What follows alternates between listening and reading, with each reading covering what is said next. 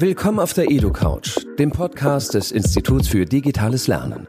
Hier diskutieren wir über Bildung. Und zwar mit Leuten, die etwas zu sagen haben, die die digitale Zukunft gestalten wollen, die der Gesellschaft den Spiegel vorhalten oder einfach mal nur dagegen sind.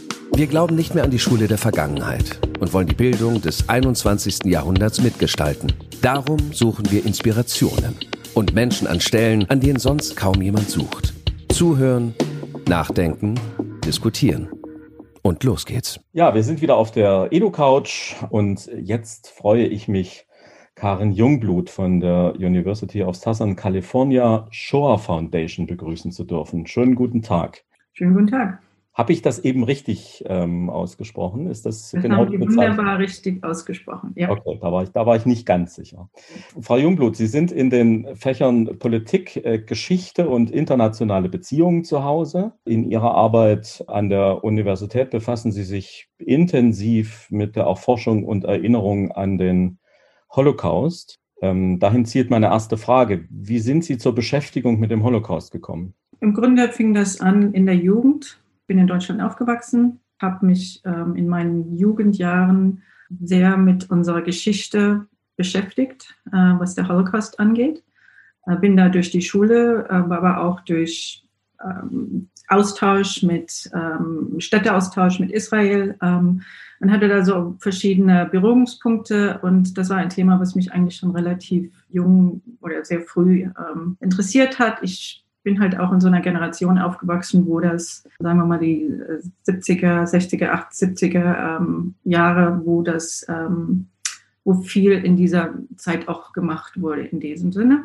Und ähm, dieses Interesse kam im Grunde dann, sagen wir mal, wieder, ähm, als ich zwischendurch dann in den USA war für über zehn Jahre oder so an der United Nations äh, gearbeitet und so weiter und bin wieder zurückgekommen um mein Masterstudium ähm, zu vollenden. Und an der FU Berlin, der Freien Universität Berlin, hat mich ein Seminar sehr interessiert, das um die juristische Aufarbeitung ging und ähm, bin dann an einen Professor dadurch gekommen, wo ich dann auch meine Diplomarbeit geschrieben habe. Und als diese dann fertig geschrieben wurde, und jetzt sind wir in den 90er Jahren, hat die Shoah Foundation angefangen, Interviews zu machen.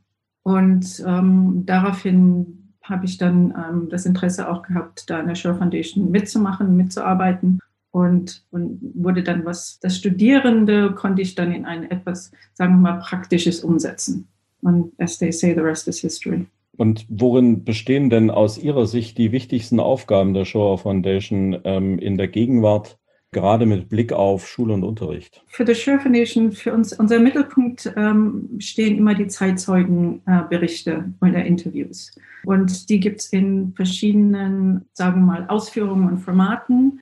Und unsere, unsere Aufgabe, die wir von Anfang an gesehen haben, war diese Interviews und diese, diese Erzählungen, persönlichen Erzählungen, eine, eine lehrende Methode darum zu entwickeln, wie diese Interviews und diese persönlichen Gespräche im Unterricht, im Unterricht benutzt werden können, welcher Kontext dabei äh, sein muss und Lehrenden zu unterstützen, mit dieser Methodik zu arbeiten. Und ich glaube, das ist wirklich so dieser, dieser, dieser Grundgedanke. Und wir haben dann halt auch, wie gesagt, so eine Methode entwickelt, und auch die Erfahrung gesammelt, dass mit diesen Interviews historische Kompetenzen, Medienkompetenzen, kritisches Denken, Empathie, das alles äh, zusammenkommen kann in, in dieser ähm, Art und Weise.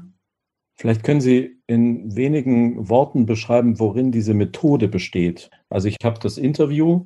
Was kommt jetzt drumherum und wie wird das aufbereitet, aufgearbeitet, so dass es dann für Bildungszusammenhänge äh, sinnvoll einsetzbar ist?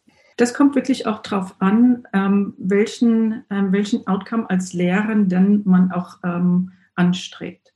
Wir haben eine Plattform, die Eyewitness-Plattform. Das ist eine kostenlose Bildungsplattform.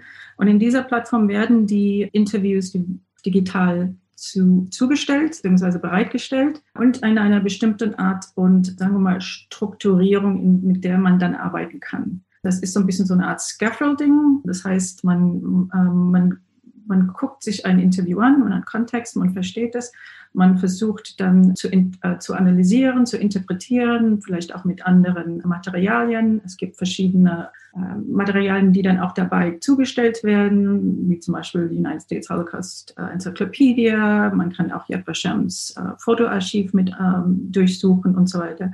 Und dann, nachdem man diese Arbeit geleistet hat, ist zum Schluss dann auch diese, was wir so eine Contribution nennen. Das heißt, es geht dann um Diskussion. Und es geht dann darum, darüber zu sprechen, was hat man daraus gelernt, nachdem man sich diese Interviews, Clips und wie auch immer angeschaut hat und welche Punkte sind da von Interesse weiter zu diskutieren zum Beispiel.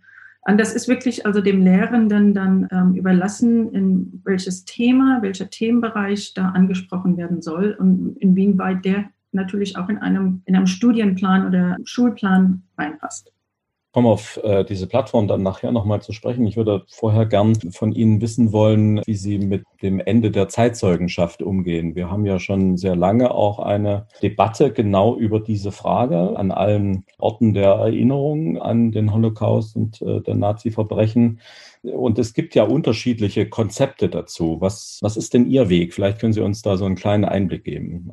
Also da gehe ich vielleicht mal gerade in unsere, sagen wir mal, Origin-Geschichte sozusagen. Wir als Survivors of the Shore Visual History Foundation wurden ja 94 ins Leben gerufen, um Überlebenden global die Möglichkeit zu geben, ihre Geschichte zu erzählen. Und aufgrund verschiedener ähm, Gründe und so weiter wurde dies, haben wir das auf Video ähm, gemacht und in den zwischen 94 und jetzt über 55.000 Interviews zusammengebracht. Und es, da ging es wirklich um Überlegenden die Chance zu geben, ihre Geschichte zu erzählen, bevor es zu spät war. Das haben wir in den 90er Jahren schon so gesehen. Und das war halt aufgrund dessen, weil Überlebende sich auch und wir waren nicht das Einzigste, es gab viele Institutionen, die natürlich auch schon gemacht haben und so weiter und so fort.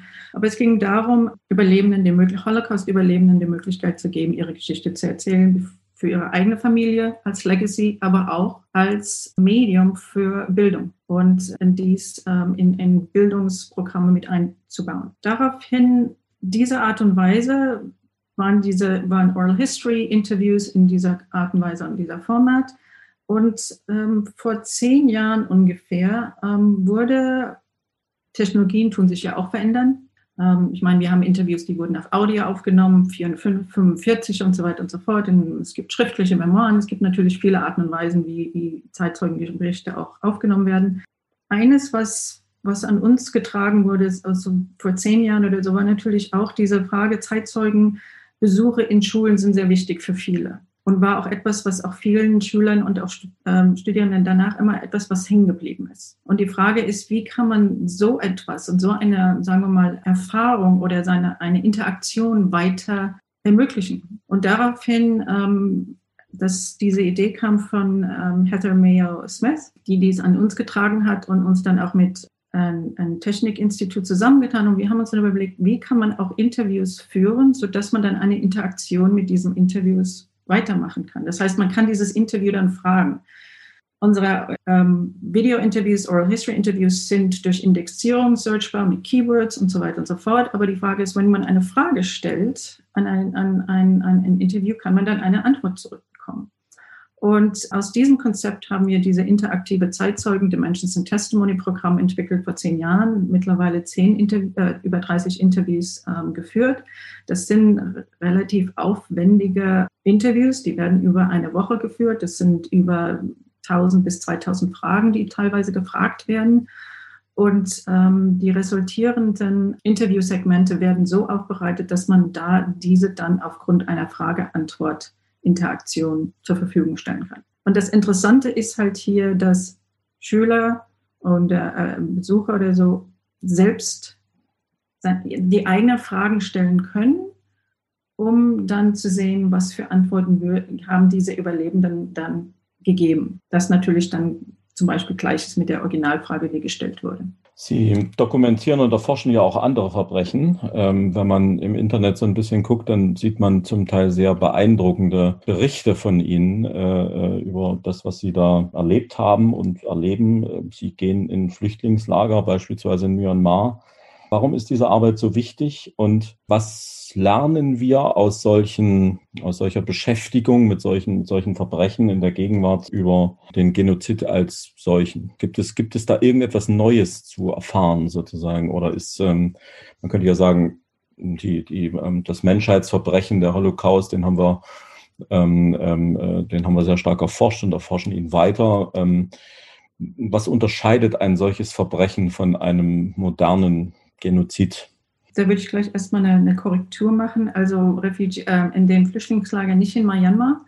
Dort bin ich nicht hingefahren. Das war in Bangladesch. Denn die Flüchtlingslager sind in Bangladesch und das ist natürlich das, der Flüchtlingsort für Rohingya-Flüchtlinge, ähm, die von Myanmar geflohen sind.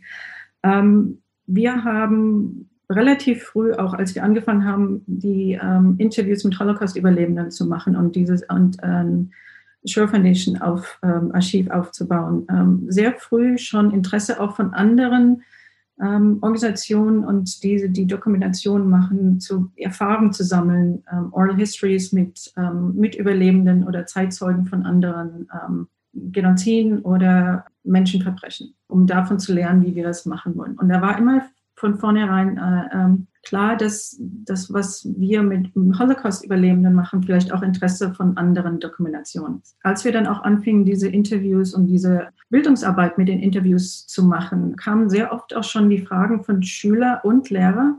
Gibt es auch Interviews über ähm, von dem Genozid in Ruanda? 90er Jahren, 94, wir wissen, Rwanda, als wir dann anfingen, Mitte 90er mit den Interviews zu arbeiten, war das auch dann ein Thema. Oder Kambodscha, Kambodscha und so weiter. Und es war dann auch klar, dass Materialien, die sich auch mit einem anderen Genozid befassen, von Interesse in der Bildungsarbeit war und ist, um zu verstehen, was sind was ist ein Genozid? Wie, wie, tut, wie die, die das erlebt haben, erzählen davon? Was sind, was sind die Eigenschaften? Und von daher ähm, war es dann für uns auch, als wir dann auch an der Universität University of Southern California angesiedelt sind, ähm, von der Forschungsarbeit auch. Wir haben ein Center for Advanced Genocide Research, sehr von Interesse und, und Wichtigkeit auch ähm, Materialien und ähm, Dokumentation mit anderen, von anderen Genoziden äh, mit reinzubringen in das Archiv, um das zur Verbildungsarbeit und Forschungsarbeit äh, bereitzustellen. Wie was das heißt, ähm, was es wichtig ist, was man darüber unbedingt zum Beispiel wissen müsste oder so, ist, ähm, ich glaube für mich jetzt in den letzten, sagen wir mal, in den 25 Jahren, den verschiedenen vom Holocaust und anderen Genoziden mit Überlebenden und anderen Zeitzeugen, äh, die Dokumentation, es ist offen, es ist im Grunde etwas, umso mehr man darüber lernt, umso mehr Fragen hat man und umso weniger Antworten bekommt man. Es ist nicht nur eine Sache für, sagen wir mal, Lehren und Forschung, aber es ist auch diese, sagen wir immer, never again. Und das sind im Grunde ja auch leere Worte, wie wir das wissen. Ähm, das ist ja auch ein Teil der Sache. Die Wichtigkeit für uns, oder was ich auch gemerkt, immer sehe, ist die ähm, wenn wir dies nicht dokumentieren und nicht die Möglichkeit geben für ähm, Überlebende oder die, die da betroffen sind, davon zu erzählen und mit der Menschheit zu teilen. Das heißt, wenn wir damit als Stummheit reagieren, ist das im Grunde eigentlich eine Weiterführung oder eine äh, Weitersetzung des Genozids, weil wir das dann verneinen. Und da ist eine Wichtigkeit, glaube ich, die uns auch sehr wichtig ist, das weiterhin dabei zu sein, zu dokumentieren und sich nicht von der Komplexität abschrecken. Das ist für mich dann auch immer noch so eine Sache. Ähm, und das ist etwas, wo Yehuda Bauer mal davon gesprochen hat, wo ich ähm, vor mehreren Jahren, es war eine ähm, Genocide Conference vor 10, 15 Jahren, ähm, wo er meinte, wir werden wahrscheinlich nie als Menschen uns ähm, Genoziden nie mehr uns total von Genoziden lösen als, als Menschen in der Zukunft. Er, hatte so diese Aussicht und meinte, aber was wir alles können, was wir können, ist die wenigstens weniger zu machen, beziehungsweise daran zu arbeiten, dass wir als Menschen diese, diese Mensch, Menschenverbrechen ähm, weniger in der Anzahl ähm, erleben. Und, ähm, und ich glaube, da ist etwas dran, auch zu sehen, dass diese Sachen von Mensch zu Mensch gemacht werden. Und, ähm, und da sehr, ja, diese Problematik zu verstehen. Wie gehen Sie persönlich mit solchen Erfahrungen um? Ich habe bei dem, was ich so über Sie gesehen habe und ähm, äh, das wahrgenommen habe, habe ich mir immer gedacht, den, ähm, ja, den Job willst du eigentlich gar nicht machen, weil ich den Eindruck hatte, das ist eine unglaubliche ähm, psychische Belastung auch und Sie machen das schon eine ganze Weile, deswegen so, wie gehen, also wie gehen Sie damit um? Das hat mich da beschäftigt. Also ich muss sagen, ich für mich ist es einfach etwas, wo ich sehr früh gesagt, mir selbst gesagt habe, die, die Wichtigkeit zuzuhören.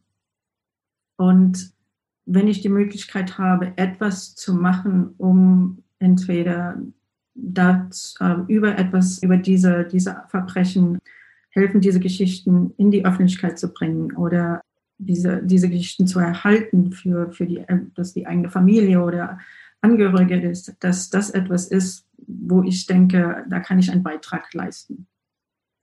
Und, und da habe ich mir auch sehr früh schon so gesagt, das ist so die Arbeit, mit der ich mich beschäftige. Und ich muss sagen, für mich ist es, ist es sehr, es ist eine positive Arbeit. Das hört sich jetzt vielleicht ähm, komisch an oder so, aber es ist einfach eine, es ist eine sehr, man, man hat die Erfahrung und man, man kommt mit, mit Menschen und Erfahrungen zusammen, die, wo man einfach nur lernen kann und aber auch äh, Hoffnung schaffen kann, beziehungsweise Hoffnung daraus schüren kann. Und, und für mich ist es einfach ein, mein persönlicher, professioneller Beitrag zu sehen, inwieweit wir die Welt, Welt einfach eine bessere Welt machen können. Also man das ganz banal auszudrücken. Und, und von daher ist das für mich einfach immer Teil der Arbeit und dass das halt auch sehr emotional ist und ich habe auch keine Probleme, emotional zu reagieren und ähm, arbeite auch schon seit Jahren mit einer ähm, ähm, Professor of Psychology zusammen, um auch zu, darüber zu reden, beziehungsweise das auch zu thematisieren, dass man Hilfestellungen leistet mit denen und für die, die damit arbeiten. Ähm, denn das ist auch oft immer so ein Thema, auch unter Akademikern und auch für Lehrer und Schüler. Ähm, wenn man mit diesen Themen arbeitet, wie, wie sollte man davon vorbereitet sein? Wie geht man darin um? Und so weiter. Dass das auch ein wichtiger Teil dieser, dieser Arbeit halt auch ist.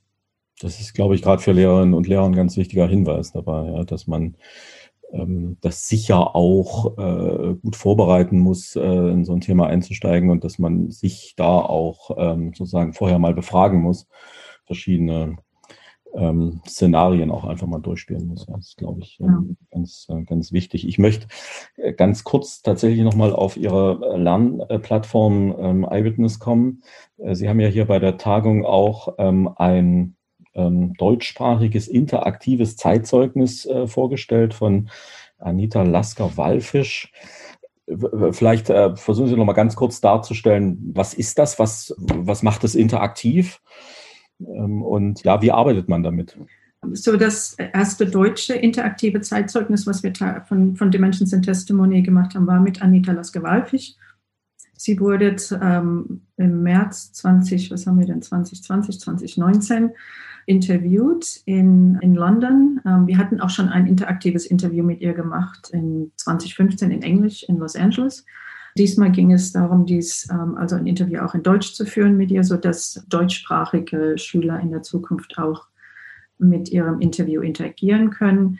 Wir sind gerade in der Beta-Testphase, das heißt, wir testen dies aus mit Schülern, insbesondere und Schulgruppen ähm, einfach auch die Fragen, die Schüler fragen würden und möchten, ins, äh, in das System mit reinkommen. Das ist im Grunde, man muss sich jetzt überlegen, man, wir haben ein Interview geführt mit der Frau Lasker-Walfisch. Es sind über, also um die 1000 Fragen gefragt worden in fünf Tagen.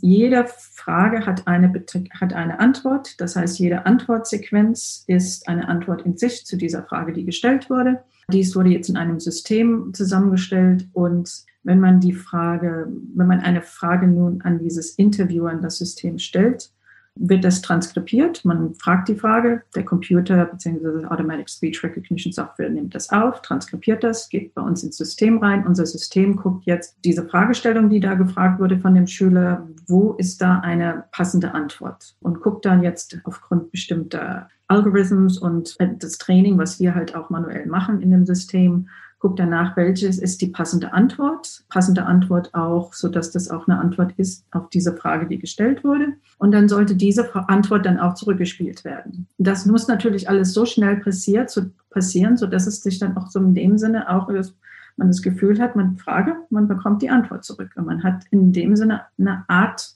von einem Gespräch. Das ist natürlich in, also ein einseitiges Gespräch, aber es ist es ist in dem Sinne, man bekommt eine Antwort zurück. Und, und wir sind gerade am Testen, weil wir müssen auch so viel wie möglich Fragen, verschiedene Arten von Fragen reinkommen. Und im Deutschen weiß man schon, ist es schon ein bisschen wieder anders wie im Englischen, denn im Deutschen hat man das Du und das Sie. Das heißt, das hat man im Englischen nicht. Das heißt, jede Frage muss in zwei Versionen zum Beispiel ins System rein. Einmal in der Do-Form und einmal in der Sie-Form. Und das ist schon eine ganz, sagen wir mal, eine einfache Unterschied. Und dann kann man ja dieselbe Frage in so vielen verschiedenen Arten und Weisen ausdrücken.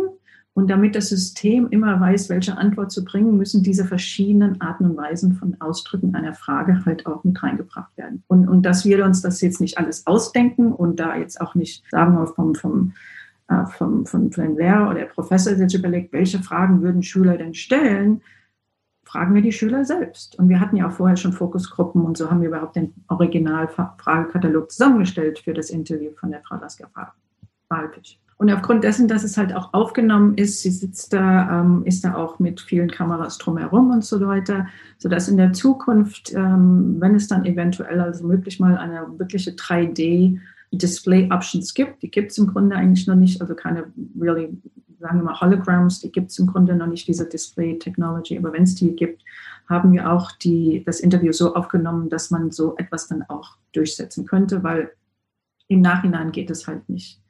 Und wenn man, wenn ein Überlebender sich da schon für eine Woche hinsetzt, äh, war es uns auch wichtig, dass wir dann auch, auch das so machen, dass ähm, wir alle Möglichkeiten, ähm, die Technik vielleicht auch uns erlaubt, sozusagen äh, future-proof filmen für die Zukunft. Spannendes Projekt, das ähm, ähm gerade auch diese, mit dieser Zukunftsdimension glaube ich, äh, sehr wichtig ist auch für zukünftige Beschäftigung mit solchen Themen. Meine letzte Frage zielt ähm, ein bisschen auf die äh, politische Gegenwart. Wir erleben ja gerade, dass Radikalismus und Rassismus und Antisemitismus in Europa, aber eben auch in Deutschland äh, sich wieder verstärken. Ich glaube, es vergeht kaum einen Tag, an dem es nicht irgendeinen Übergriff auf jüdische Mitbürger gibt. Es gibt auch rassistische Morde, es gibt Anschläge auf Synagogen. Ähm, man steht ja, zumindest geht mir das häufig so ja, fassungslos vor so einer Entwicklung, weil man, wenn man sich so ein bisschen auch gerade eben mit der Vergangenheit und dem Holocaust beschäftigt hat, äh, einem ähm, irgendwie gar nicht in den Kopf will, wie Menschen auf den, äh, also wirklich, also ganz fremden Gedanken für mich verfallen können, das alles wieder hochzuziehen und mit den gleichen Argumenten und mit dem gleichen Schwachsinn von früher sozusagen wieder auf die, über die Straßen zu rennen äh, und offensichtlich auch bereit sind, die gleichen Verbrechen zu begehen. Deswegen frage ich gerade Sie, wie kann man denn dieser Entwicklung entgegensteuern? Gibt es so Dinge, die Ihnen da aufgefallen sind, die Ihnen auch besonders wichtig wären? Was muss man tun? Denn häufig haben ja wahrscheinlich auch Lehrer äh, so das Erlebnis, wir können das im Unterricht behandeln, wir können darüber aufklären, wir können Materialien anbieten, aber äh, manchmal verzweifelt man, weil man den Eindruck hat, äh, das kommt nicht an oder das wird nicht richtig wahrgenommen oder es erreicht die emotionale Ebene nicht oder was auch immer. Also was ist, was ist Ihr Ratschlag? Ich wünschte, ich hätte einen, der Weisheit von sich gibt. Ich muss da ehrlich sagen, ich bin erst seit drei Jahren wieder, sagen wir mal, nach Deutschland zurückgekommen und habe auch etwas mit Überraschung feststellen müssen, wie, wie, dies, also wie die Lage so, sagen wir mal, wieder ist hier. Und einerseits würde ich auch gerne, möchte ich auch sagen, ich glaube, wir reden vielleicht jetzt mehr drüber. Aber man hört vielleicht mehr darüber auch. Und es, ich war aufgrund Surveys und, und um, um ähm, na, Befragen und so weiter, ist vielleicht auch mehr passiert auch mehr, aber in den letzten 40, 50 Jahren hat man ja nicht laufend auch Befragungen gemacht. Und wir wissen ja auch, es gab für lange Zeit überhaupt keine Thematisierung von dem Ganzen. Und, und ohne da jetzt in, sagen wir mal, über die Erinnerungskultur von Deutschland allgemein zu reden. Und meine, da sind meine Erfahrungen auch etwas, muss ich sagen, schwierig, beziehungsweise jedes Mal, wenn ich mit einem anderen Genozid zu tun hatte, beziehungsweise da auch mit Organisationen oder Überlebenden ähm, redete und man hörte und dann erfuhr, dass ich ursprünglich aus Deutschland komme, wurde sehr oft immer gesagt, ach, ich wünschte, so und so würde das machen, was Deutschland macht. Ich wünschte, das, was in Deutschland ist, würde bei uns auch gemacht. Und das heißt, Deutschland wurde immer so mehr oder weniger als etwas sehr Positives gesehen, auch um, also insbesondere wie es mit der Geschichte zu tun. Und ich dann immer, mm, na, bin ich mir da nicht so sicher und ähm, ich denke jetzt einfach, ich gucke einfach, wir sind das Land, äh, was den Holocaust gemacht hat. Und 75 Jahre danach sind diese Probleme so, diese Probleme, die wir wieder, wieder haben oder insbesondere noch haben. Und, ähm, und für mich war auch irgendwie so, dass, dass wir ein ähm, Beauftragte für jüdisches Leben und Antisemitismus in Deutschland haben müssen auf Bundesebene und auf, auf Länderebene und so weiter. Und das für mich ist schon wieder so ein Zeichen, Zeichen, irgendwas ist falsch gelaufen. Irgendwo ist irgendwas falsch gelaufen. Was jetzt das ist, ich glaube, da kann man noch viel drüber diskutieren oder so, aber ich glaube, es ist wirklich wichtig, mal zu überlegen, ähm, neue, An, ähm, neue Arten und Weise damit zu diskutieren, wo wird diskutiert, darüber zu reden, zu thematisieren. Ähm, und generell, ich glaube, es wird auch viel darüber und nicht mit, mit äh, Betroffenen oder mit, mit, äh, mit äh, generell darüber gehen. Und ich, ich muss sagen, ich gehe mal einfach mit einer persönlichen Geschichte dann zu Ende oder darüber. Weil ich tue mich natürlich damit auch schon seit Jahren beschäftigen und überlegen und grübeln, was und wieso und so weiter. Ähm, aber ich war bei einer Familienfeier und es war vor Corona, da durfte man noch zusammenkommen. Und ein, ein Onkel, der erzählte, jetzt auch in seinen 90ern oder so, erzählte kurz davon, wie er die letzt, das letzte Jahr des Kriegsendes erfahren hat und wo er dann als Soldat noch dann Schusswaffe in die Hand bekommen hat und sollte da jetzt das Vaterland ähm, äh, verteidigen. Und man sprach dann, die Amerikaner hatte man schon gesehen und so weiter. Und dann hatte meine Tante, mein Onkel aber davon gesprochen, wie schrecklich es war für sie, diese, das letzte, die letzten Monate und wie, dass man wirklich nur einmal am Tag etwas zu essen bekommen hatte. Er musste da irgendwie bei so einem Farmer oder so einem Bauernhof leben und so weiter. Und, und erzählte das auch so mit viel Emotion und wie schrecklich es war für die, was sie da erleben mussten und so weiter und so fort. Und ich habe, muss ich sagen, daneben gesessen und habe mir gedacht, und, und musste irgendwann auch mal aufstehen und habe dann irgendwann mal gedacht, wenn ihr mit der gleichen Emotion darüber reden könntet, über das, was Deutschland, die, ich sage das jetzt einfach mal, die, dass die Deutschen den Nachbarn und den eigenen Bürgern angetan hat. Vielleicht würden wir jetzt eine andere, andere Gespräche darüber führen. Und ich glaube, da ist irgend, da, da haben wir noch viel, ob das nachzuholen ist oder wie auch immer, oder aufzuholen.